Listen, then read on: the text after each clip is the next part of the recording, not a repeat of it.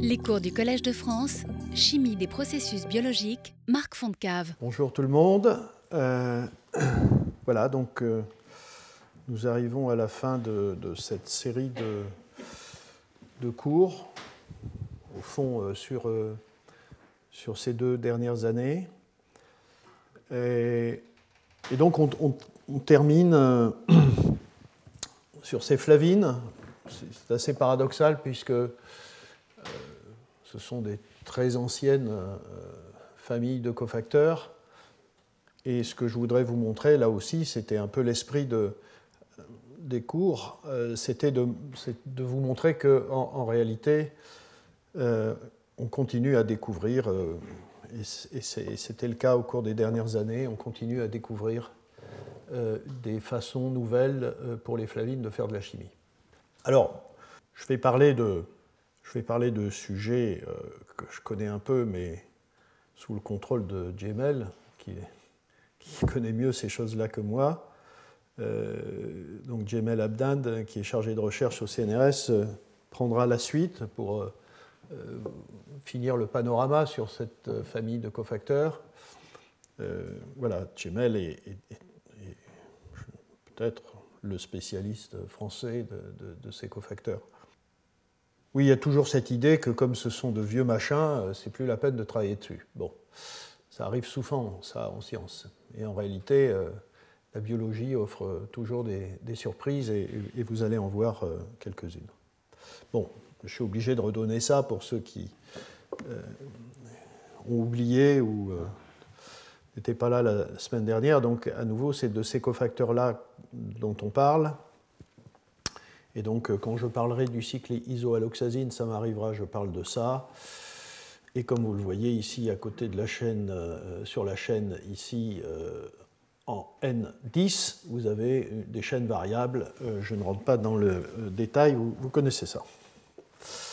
Et la deuxième chose qu'il faut rappeler, qui sera utile aussi, c'est que sous cette forme, la flavine est à l'état oxydé, euh, et elle est donc capable d'être réduite à, euh, avec un couplage avec un proton pour donner euh, cette, appelons-la une semi-quinone.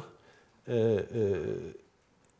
pas tout à fait, c'est une iminoquinone en, en, fait, mais je simplifierai en parlant de quinone. les quinones sont dénommées lorsqu'il y a des atomes d'oxygène. et un deuxième électron, deuxième proton euh, produit cette euh, forme réduite. Donc, euh, on a ici un cofacteur redox qui se retrouve, hein, on l'a dit la dernière fois, à des potentiels qui sont tout à fait adaptés à tout un tas de transformations chimiques au sein de la cellule. Voilà, des potentiels qui sont entre moins 100 et moins 300 millivolts, disons, pour simplifier. ce que j'ai raconté la dernière fois, c'est et je crois que c'est bon de rappeler, puisqu'on va à nouveau évoquer des réactions d'oxydation, euh, c'est que le, voilà, le dogme, c'est que dans toute la très très grande famille de monooxygénases, par exemple, euh, qui dépendent des flavines, euh, le, cofacteur clé, c'est cet hydroperoxyde de flavine qui doit s'accumuler ici, donc après réduction euh, en euh, flavine complètement réduite, donc ici réduction, vous voyez, à deux électrons de protons, euh, réaction avec l'oxygène moléculaire, je ne rentre pas dans le détail de cette étape-là, mais voilà, jusqu'à il y a très peu de temps, la chimie, c'est le centre réactif de cette molécule pour l'oxygène, c'est ce carbone ici, qu'on appelle 4A. Et c'est pour ça qu'on parle de C4A peroxyde. Et euh, cet hydroperoxyde, qui a à la fois des, caractéristiques euh, spectroscopiques, comme on, le voit ici, vous voyez, avec cette bande euh, vers 360 nanomètres qui diffère de spectre de la flavine à l'état oxydé ici. La flavine à l'état réduit n'est pas représentée ici, mais elle absorbe, elle absorbe très peu. Donc c'est cette entité-là qui a des propriétés de réaction, en particulier c'est un, c'est un électrophile qui fait qu'un substrat un peu nucléophile peut attaquer cet atome d'oxygène et vous introduisez un atome d'oxygène dans le substrat. Donc la clé, à nouveau, je l'ai dit hein, la dernière fois, mais je crois qu'il faut le, rappeler pour montrer la nouveauté de, ce que je vais annoncer. voilà, la, clé pour... Enfin, à nouveau, c'est une vérité parfaitement établie. Toutes les oxydations par les flavines passent par cet hydroperoxyde. Voilà. Je vais maintenant évoquer la découverte, disons, dans les cinq dernières années, cinq, six dernières années, de toute une série, en l'occurrence trois, euh, facteurs flaviniques. Et ce qui va être euh, frappant, c'est que euh, c'est la position N5. C'est la position N5 et pas C4A. C'est la position N5 de la flavine qui va faire apparaître une réactivité tout à fait particulière. Euh, à nouveau, donc retenez hein, cette euh, flavine oxydée, cet hydroperoxyde, et ici je vais introduire un, premier système, c'est la possibilité de faire des oxydes, des N-oxydes. Alors ici vous avez euh, l'écriture soit sous forme d'oxoammonium, soit sous forme de, de nitrone en fonction de, d'où vous mettez les, doublés électroniques. Hein. Et euh, également de flavine N5 peroxyde, et ça sera euh, le premier sujet.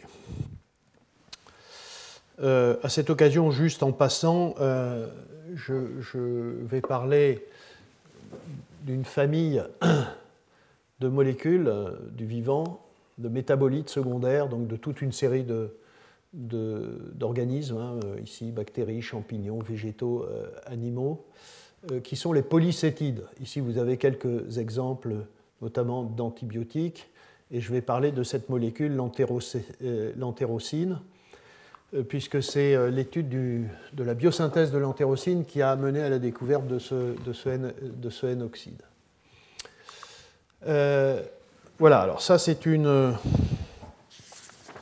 une dia un peu euh, complexe, mais euh, voilà, 2013, euh, c'est l'étude de la biosynthèse d'une série d'antibiotiques ici, et en particulier l'entérocine, avec toute une série d'enzymes appelées ENC quelque chose, ENCC, vous voyez, ENC ABC, ENCM, etc. ENCK, ENCA, je ne rentre pas dans le détail de, tout cela, mais ce qu'il faut euh, retenir, c'est que euh, la protéine ENCM ici est une protéine qui est une enzyme qui fait sur un substrat organique mais fixé à une autre protéine, ENCC.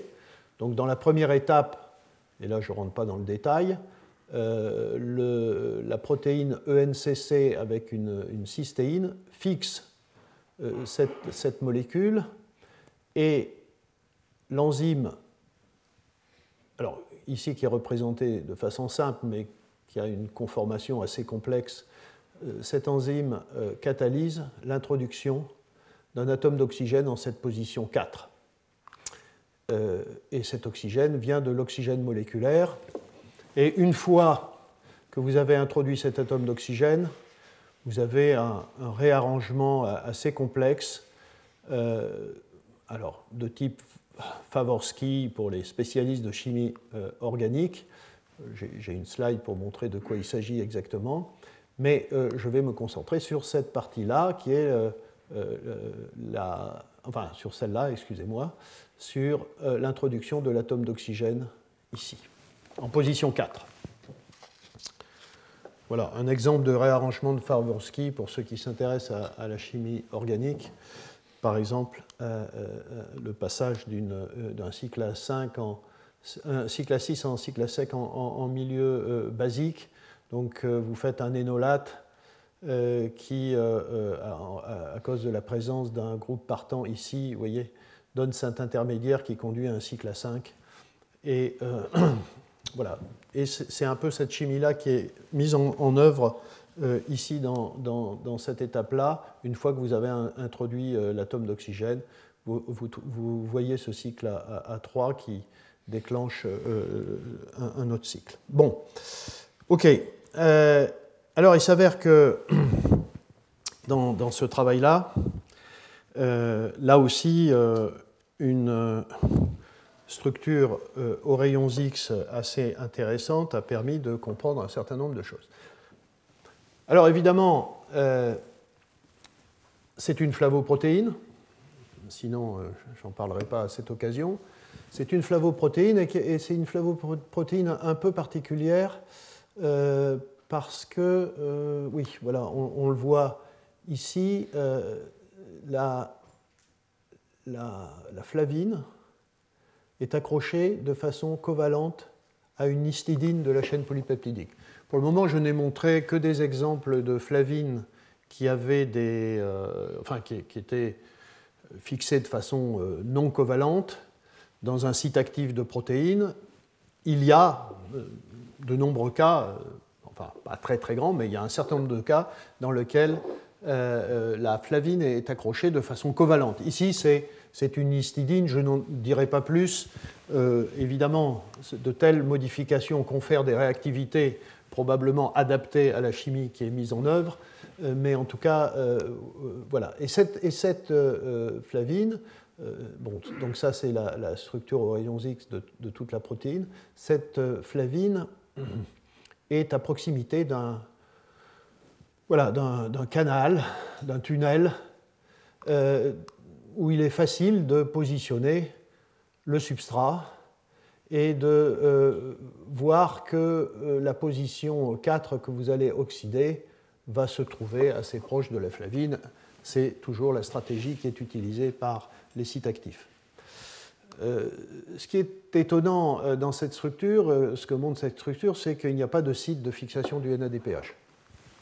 Alors ça, ça c'est un peu troublant puisqu'il faut que cette flavine soit réduite.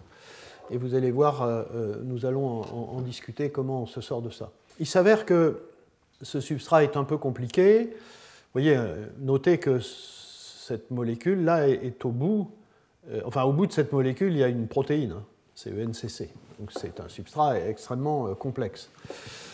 Euh, mais les auteurs ont synthétisé euh, cette molécule qui est un, analogue de substrat que vous voyez ici et qui vient se positionner dans cette partie-là de la cavité, comme on peut le voir ici, avec ce groupement phényl euh, qui euh, reproduit euh, le groupement phényl de la molécule et donc qui vient se positionner exactement dans la, poche de fixation du, benzène. Et, donc, comme vous le voyez ici, cette molécule va, et, ça va être un substrat effectivement, va être oxydé sur cette position ici 4 euh, qui est euh, donc euh, très bien placé vis-à-vis de la flavine. Et comme d'habitude, ces informations nous donnent l'environnement du substrat dans cette partie-là. et là aussi, c'est une démarche que j'ai évoquée mille fois. donc des études par mutagénèse dirigée essayent de valider euh, l'importance de ces différents euh, acides aminés. Ici, vous avez par exemple, alors vous voyez, ça ne détruit pas totalement l'activité, mais vous avez des pertes d'activité. si je prends cette tyrosine, vous voyez, vous avez 22% d'activité si vous la transformez en phénylalanine, enfin, etc. Bon. Et cette transformation ici d'un méthylène en, carbonyle, euh, ça a cette particularité que c'est une oxydation à 4 électrons. Donc ce n'est pas une activation réductrice de l'oxygène au sens euh, que j'ai évoqué tout à l'heure, hein, euh, avec le, peroxyde C4A. Donc il faut à la fois une, hydroxylation ici et euh, une déshydrogénation pour arriver à se composer.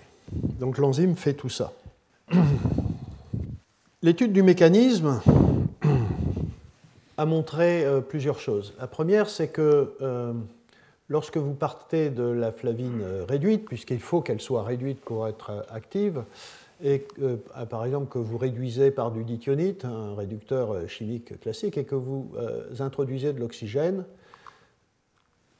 ce qui est clair, c'est que vous ne formez ni la flavine oxyde, oxydée, ni le peroxyde, le fameux peroxyde C4A. Euh, vous formez autre chose. Ici, en bleu, vous avez la flavine oxydée et, vous formez euh, ce, chromophore violet euh, qui absorbe ici à 460 nanomètres, qui a été montré comme actif et étant pour faire l'oxydation. du substrat. et que c'est un oxydant à 4 électrons par des manips de titration avec des molécules adaptées. Hein. Et donc, ça exclut un, peroxyde C4A, ce qui était l'hypothèse privilégiée au début pour faire ces oxydations. Et donc, euh, très rapidement, la proposition qui a été faite est que ce soit un N-oxyde, euh, et en particulier parce que des N-oxydes de euh, flavine, ce sont des composés qui avaient été synthétisés par, par les chimistes précédemment. Et donc, voilà, vous voyez, dès, en 78, ça, ce sont des années où il y a eu beaucoup de chimie de flavine qui ont été produites. et voilà, par comparaison euh, avec un, spectre de, tel, de tel. Ensuite, il y a beaucoup plus de euh, choses hein, euh, qui, ont, conforté cette hypothèse.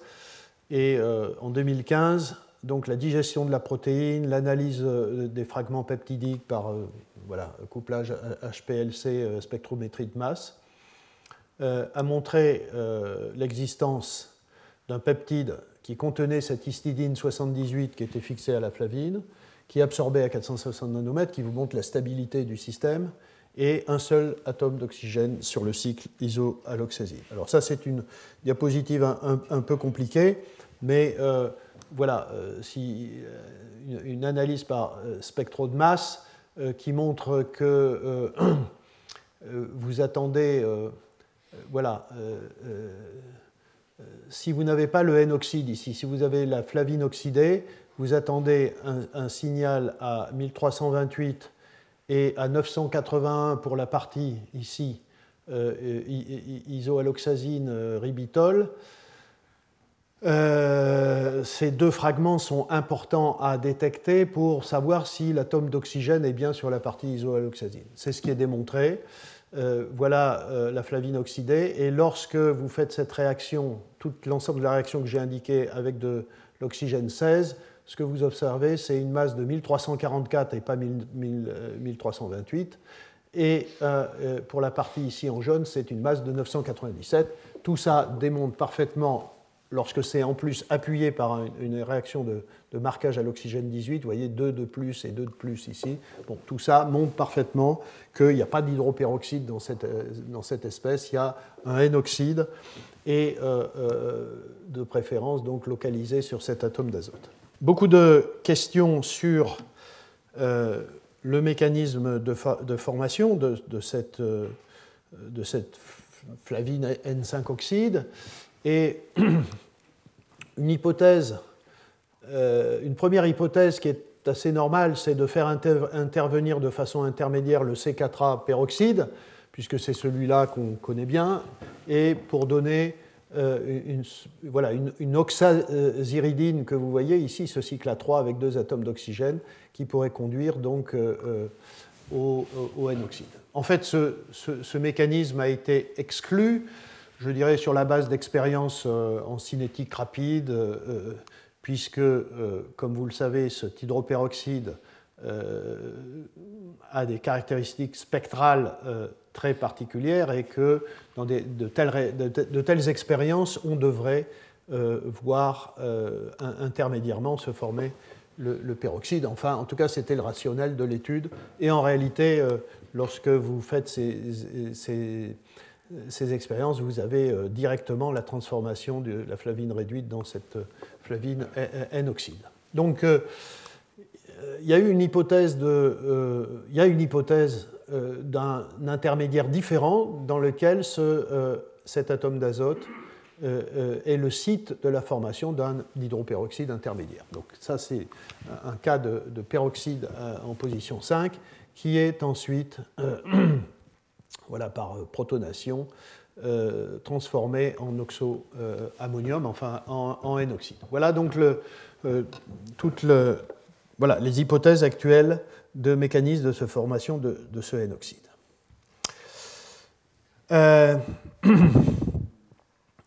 toujours pour comprendre les mécanismes, donc je rappelle, la flavine oxydée n'est pas capable de transformer le substrat ici. il faut que la flavine soit à l'état réduit et qu'on lui euh, mette de l'oxygène, euh, enfin qu'on la fasse réagir avec de l'oxygène. Donc, l'hypothèse de travail, c'est que cette flavine réduite réagit avec de l'oxygène pour donner ce, ce N-oxyde, donc c'est ce qu'on a vu précédemment, et ensuite, on a ce N-oxyde qui est l'agent ici hydroxylant pour donner cet intermédiaire.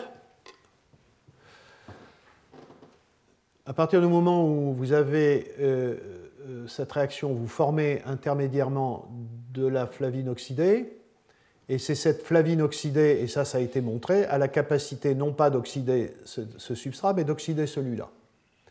Et la déshydrogénation ici se fait grâce à cette flavine pour donner le produit final. Euh,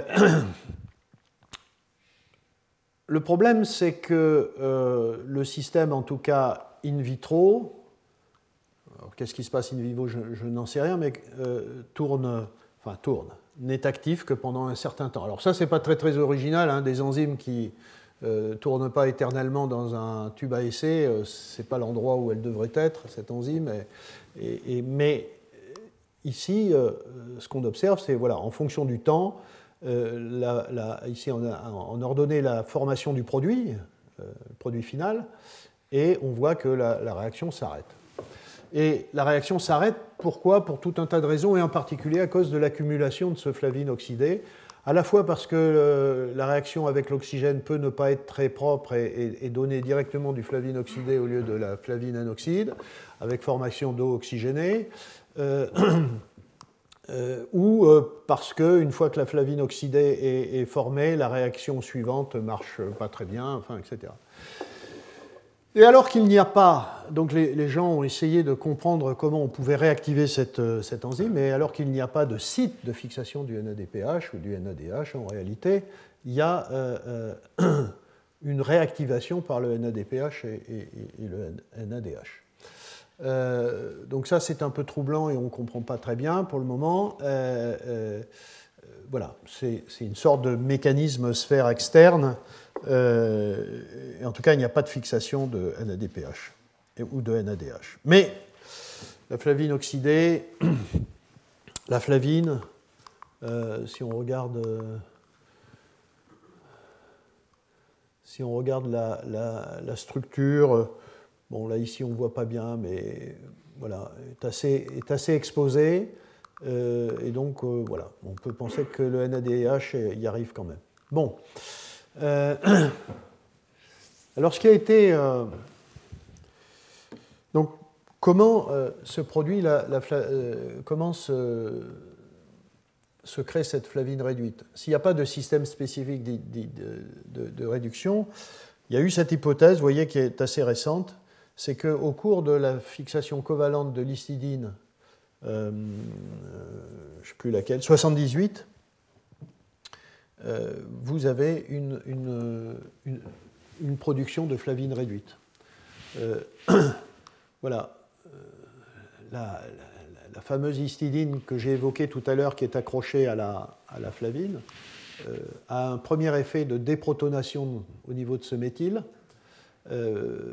Et ensuite, vous formez, euh, donc vous voyez par ce basculement de, doublé électronique, vous formez une quinode méthide qui est très électrophile, ce carbone est très euh, électrophile, euh, et à ce moment-là, vous avez l'attaque de l'histidine 78 sur ce carbone, qui est relativement facile. Vous créez donc le lien covalent entre l'histidine 78 et la flavine, et vous vous retrouvez avec une flavine qui est à l'état, enfin un cycle qui est à l'état réduit. Donc, juste par accrochage covalent et euh, transfert d'électrons, euh, vous avez euh, cette formation, transfert de doublé, vous avez cette formation de flavine réduite.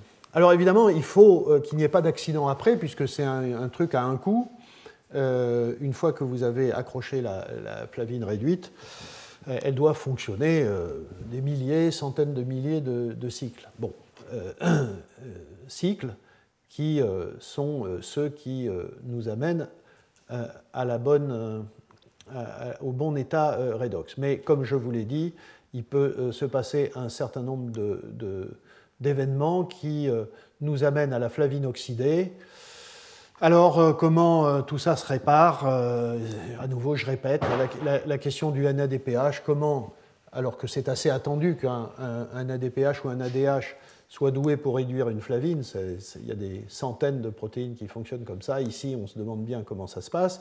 Mais rappelez-vous aussi que le substrat intermédiaire des alcools comme ça sont suffisamment réducteurs pour réduire la flavine oxydée en flavine réduite. D'ailleurs, c'est bien la deuxième étape de la réaction. Voilà, donc euh, c'est ça qui est aujourd'hui euh, proposé.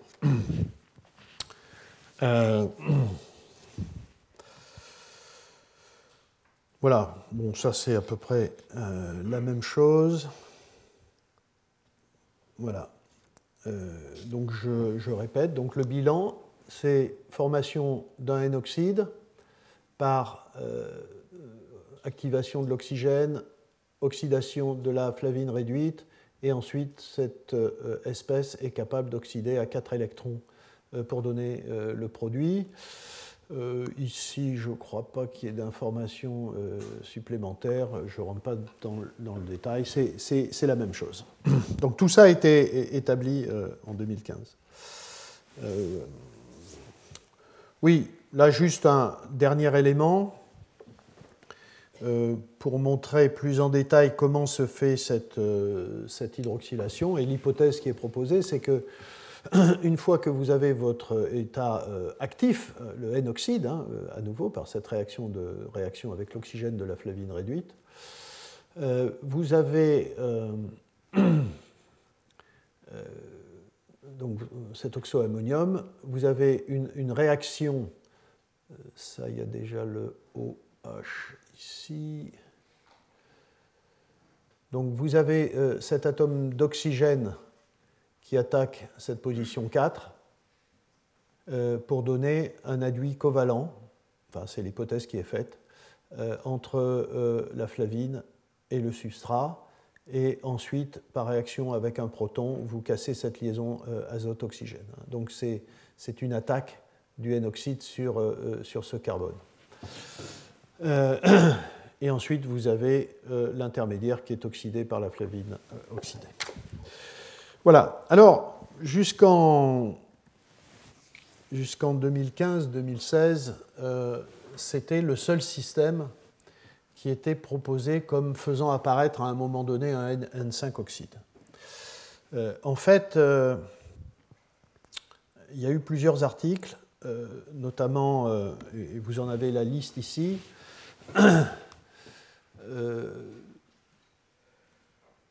donc, vous voyez hein, le mécanisme en haut où vous partez de la flavine réduite, il est proposé qu'il y ait un hydroperoxyde en N5 et vous avez une, flavine, euh, un N-oxyde en N5.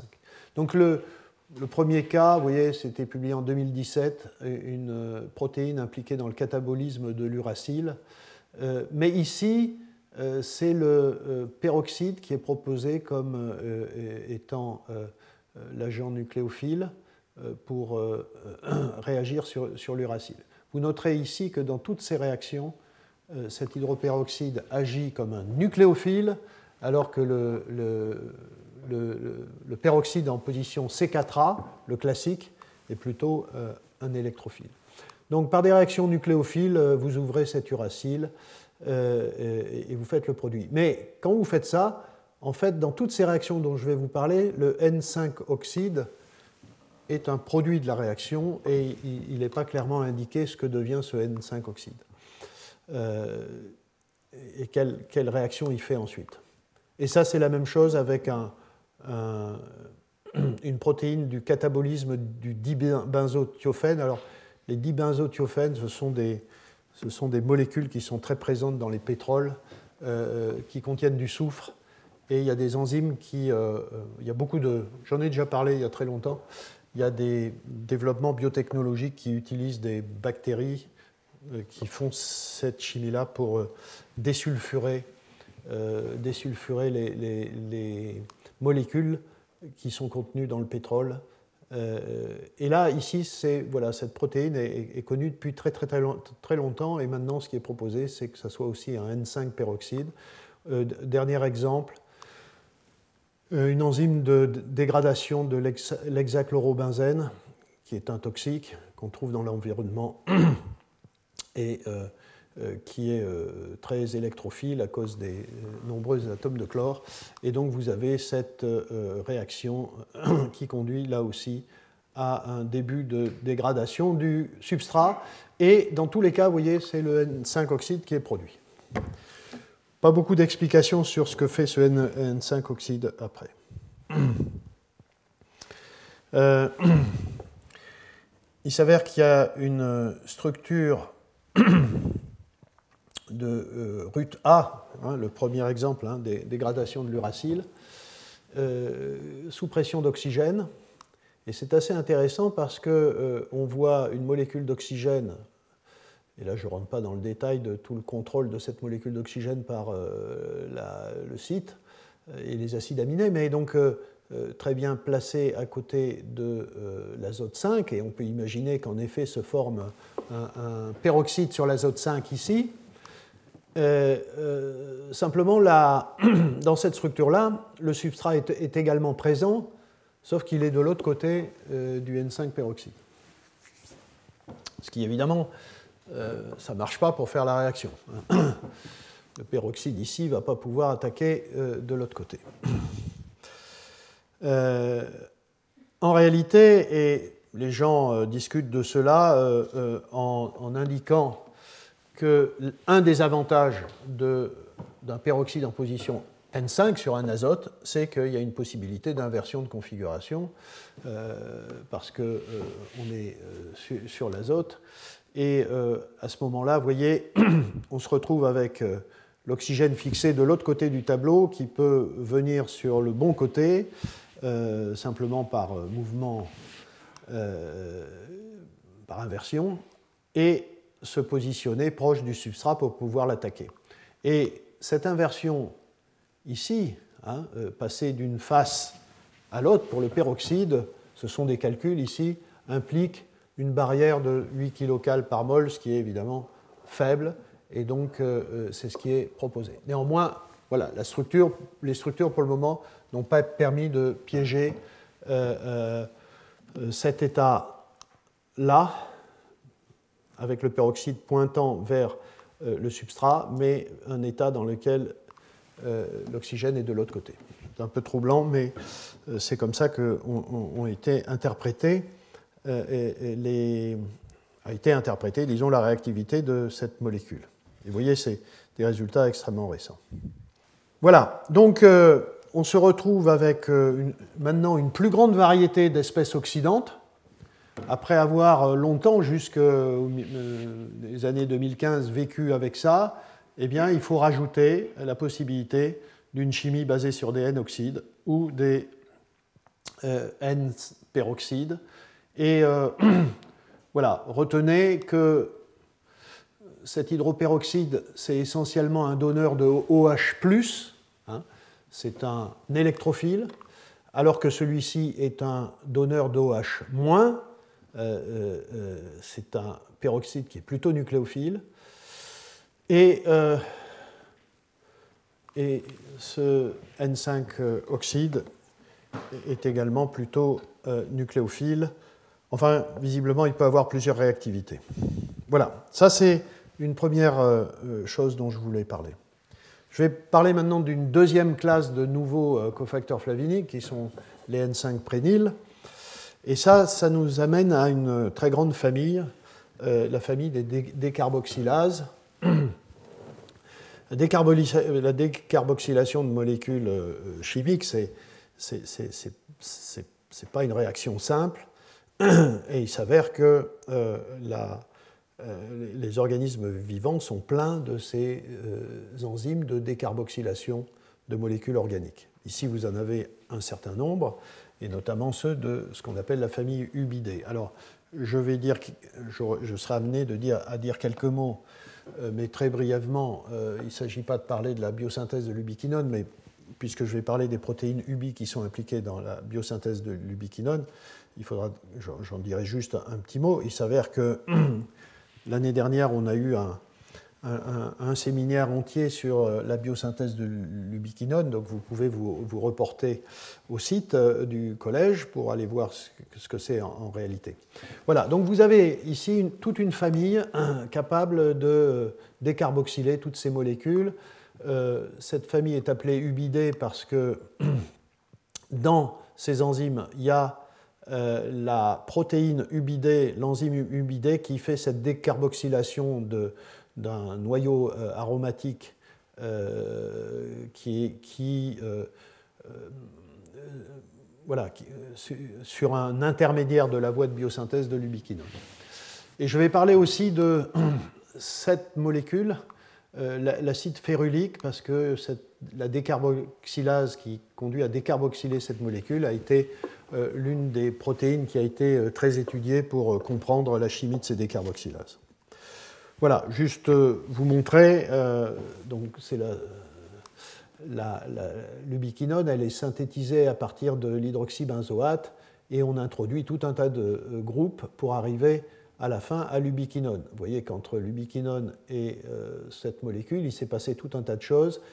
On a premièrement rajouté une chaîne isoprénoïque et très tôt, il y a une décarboxylation. Et puis ensuite, il y a l'introduction de euh, groupements, enfin on a des hydroxylations, des méthylations de phénol, une deuxième hydroxylation, une euh, méthylation, euh, une dernière hydroxylation et méthylation.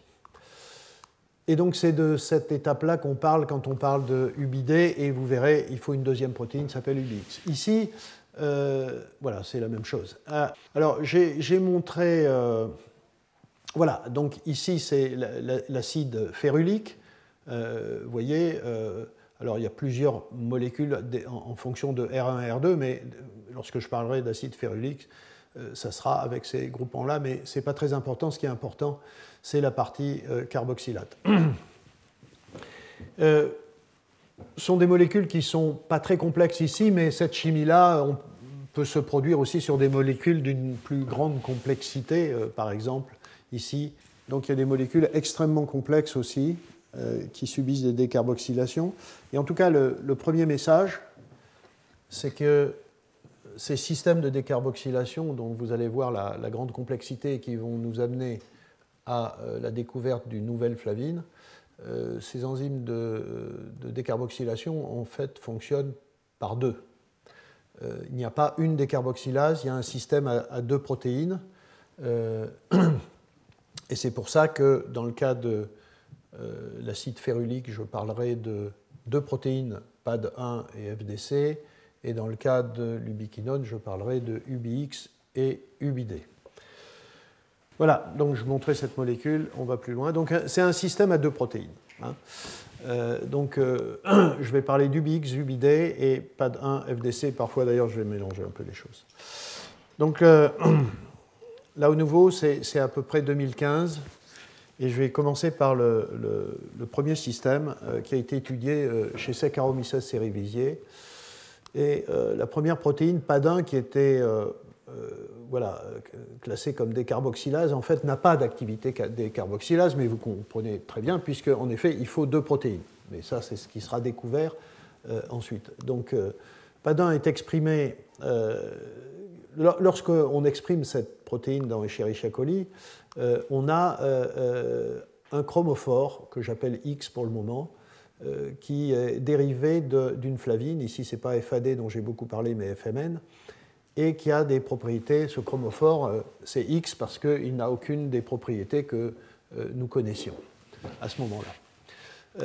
la deuxième protéine FDC, qui est exprimée dans coli, elle a une petite activité. En fait, on comprendra assez rapidement, c'est parce que, alors que coli n'a pas de protéine PAD1, euh, eh bien, il y a un homologue de PAD1 qui est UBX, justement, qui pourra servir un petit peu pour euh, faire fonctionner FDC. Donc FDC, UBX, c'est un peu FDX, PAD1. C'est un détail, mais voilà. Et, puis quand euh, FDX est exprimé dans coli, alors on a un autre chromophore sur FDC euh, avec une caractéristique euh, là tout à fait, tout à fait unique. Et quand on a FDC qui est exprimé dans colis en présence d'une expression de PAD1, à ce moment-là, on a une bonne activité des carboxylases. Et, donc, et, la quantité de chromophore Y ici augmente et euh, on a euh, une activité euh, des carboxylases qui, montre que, en effet, FDC marche avec PAD1, même s'il peut marcher un petit peu avec UBX. Et puis, in vitro, on constate que si FDC n'est pas très active, en effet, là aussi, pour montrer la nécessité d'avoir les deux protéines, quand on fait réagir PAD1 qui contient ce chromophore X avec une protéine FDC qui n'a rien, on rend la protéine FDC active. Voilà.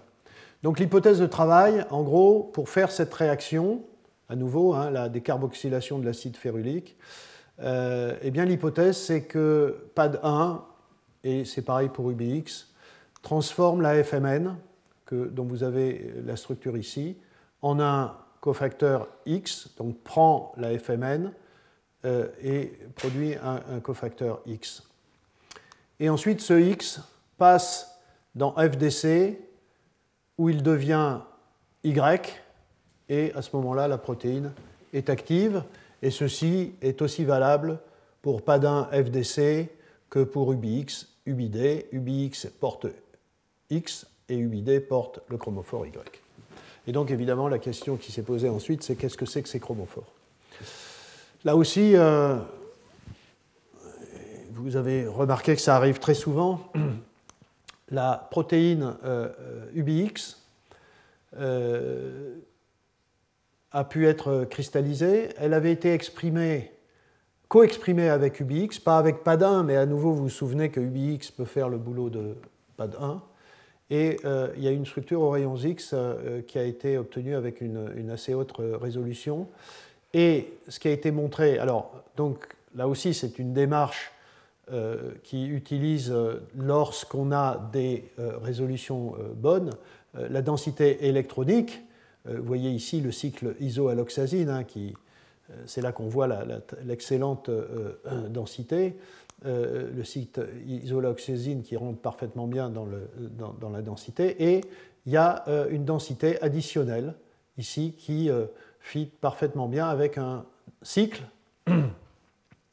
avec un cycle, un quatrième cycle, euh, qui lie euh, l'atome euh, azote 5 au carbone 6.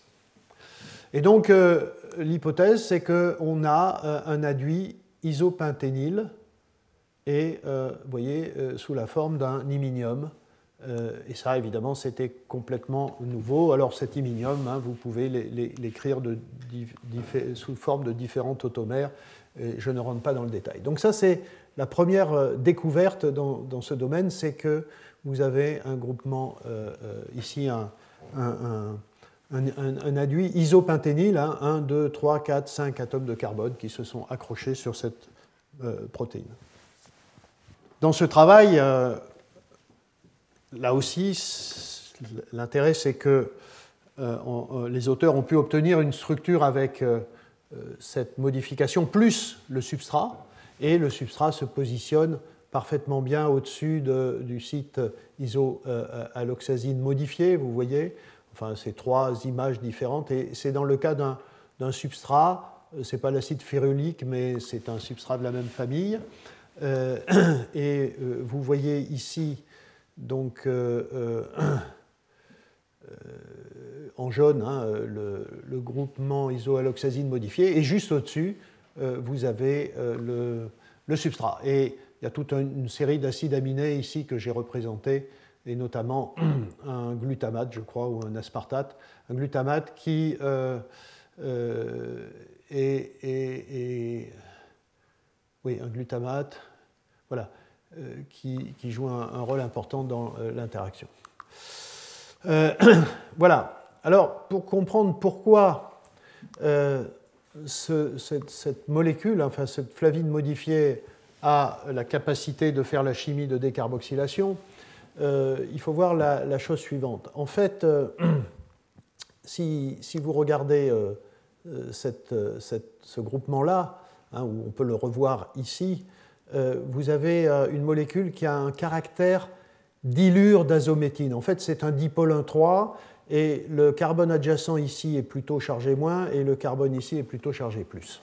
Et nos substrats ici, puisque c'est un carboxylate adjacent à une double liaison, c'est un substrat qui est dipolarophile, euh, qui a une partie, euh, enfin qui a un carbone ici qui est plutôt plus et l'autre carbone de la double liaison qui est plutôt moins. Et donc c'est ça qui fait qu'on va avoir une cycloaddition, un, un 3 dipolaire, c'est-à-dire que ce carbone et ces carbones-là vont réagir, alors le plus ici avec le moins, bien sûr, le moins avec le plus, avec euh, les deux carbones de la double liaison. C'est exactement ce qui est proposé ici quand vous voyez cette, cette chimie-là. Euh, vous avez ici l'attaque de ce doublet. Alors c'est parce qu'il y a un delta moins ici, delta plus, et euh, ici vous avez attaque, euh, puisque ici c'est delta plus.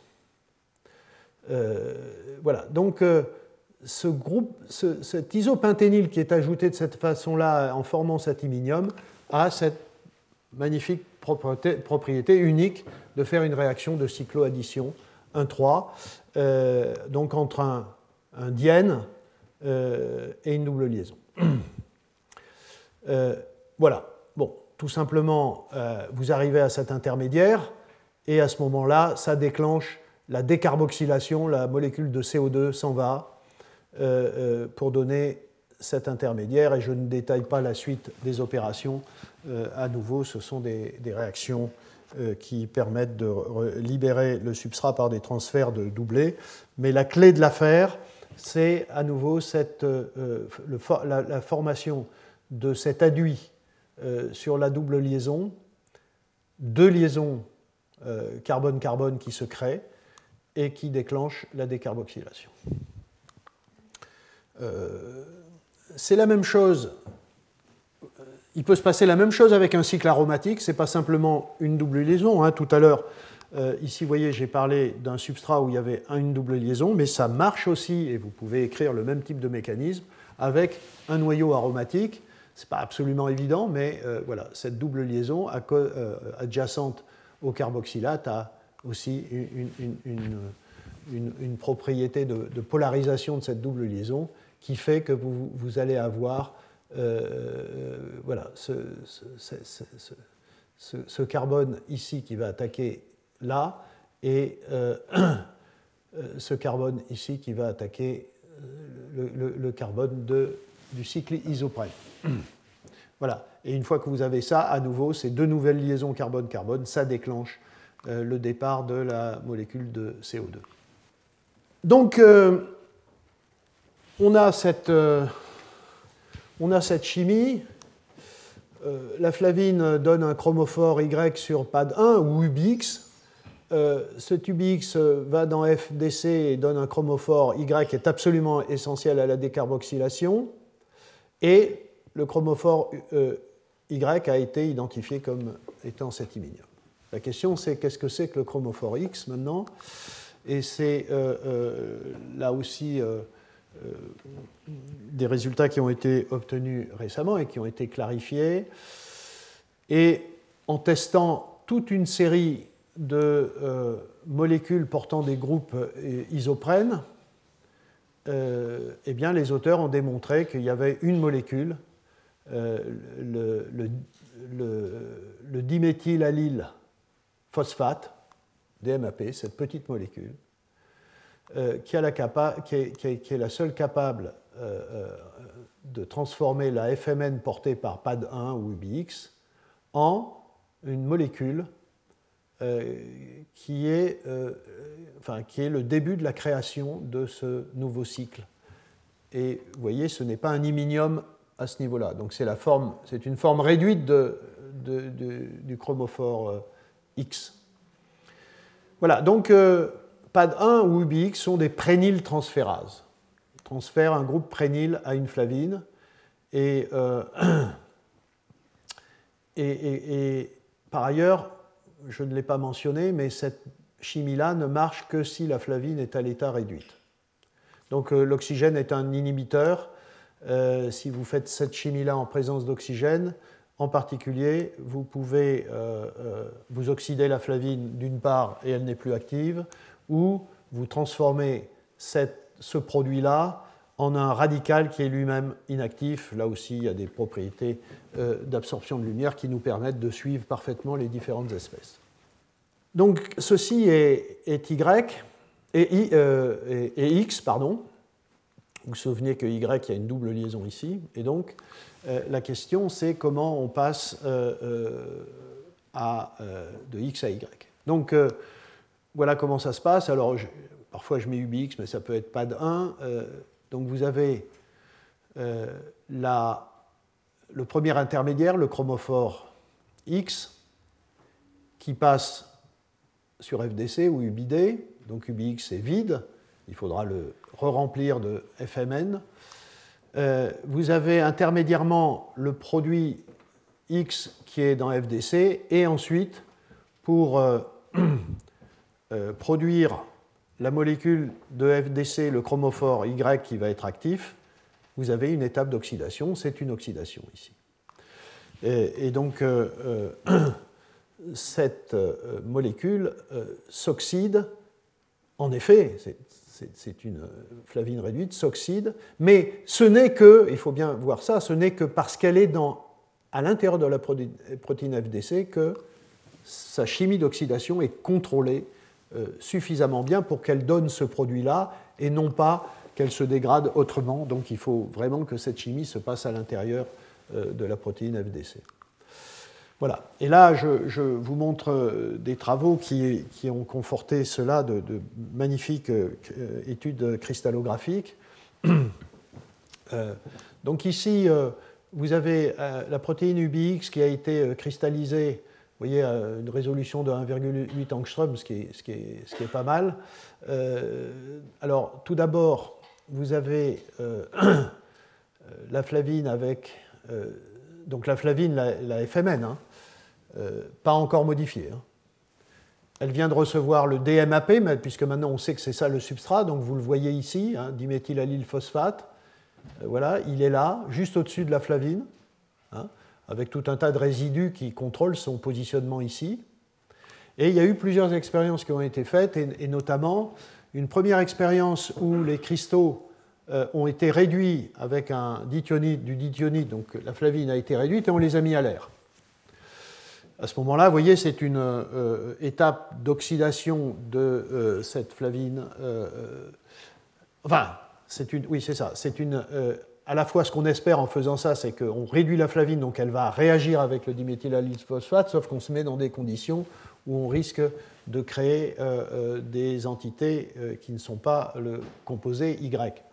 Et en effet, c'est ce qui se passe, c'est-à-dire qu'il se forme, en effet, l'adduit, vous voyez l'apparition du cycle à 5, 1, 2, 3, non, à 6,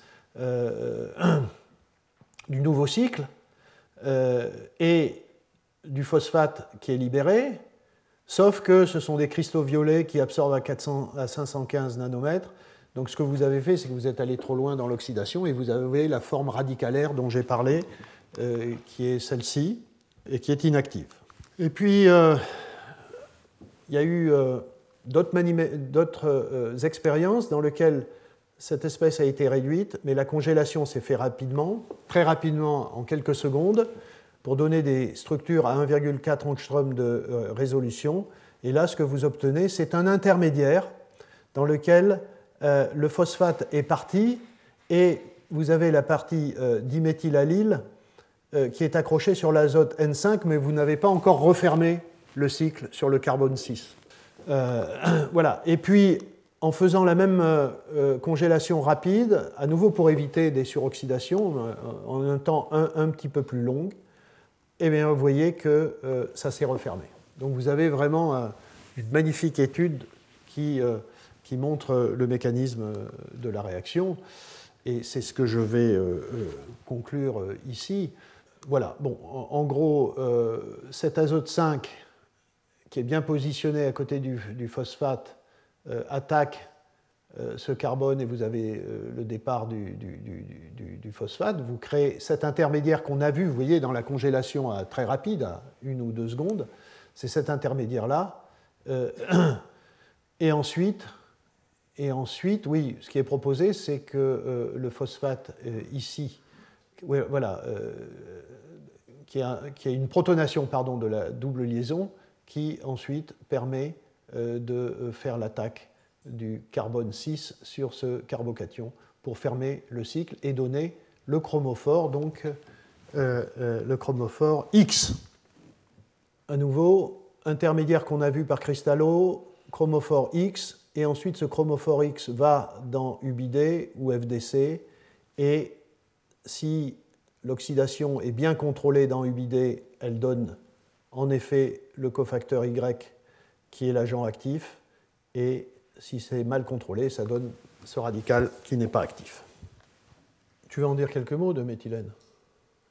Voilà, donc euh, le dernier cofacteur intéressant, nouveau, c'est à nouveau sur la position 5, c'est la, euh, la, formation de ces euh, iminiums qui vont jouer des rôles extrêmement importants dans les réactions de méthylation et, ça va faire partie euh, des, du séminaire de, de car en effet, Gemel a été un acteur essentiel dans la découverte de ces intermédiaires.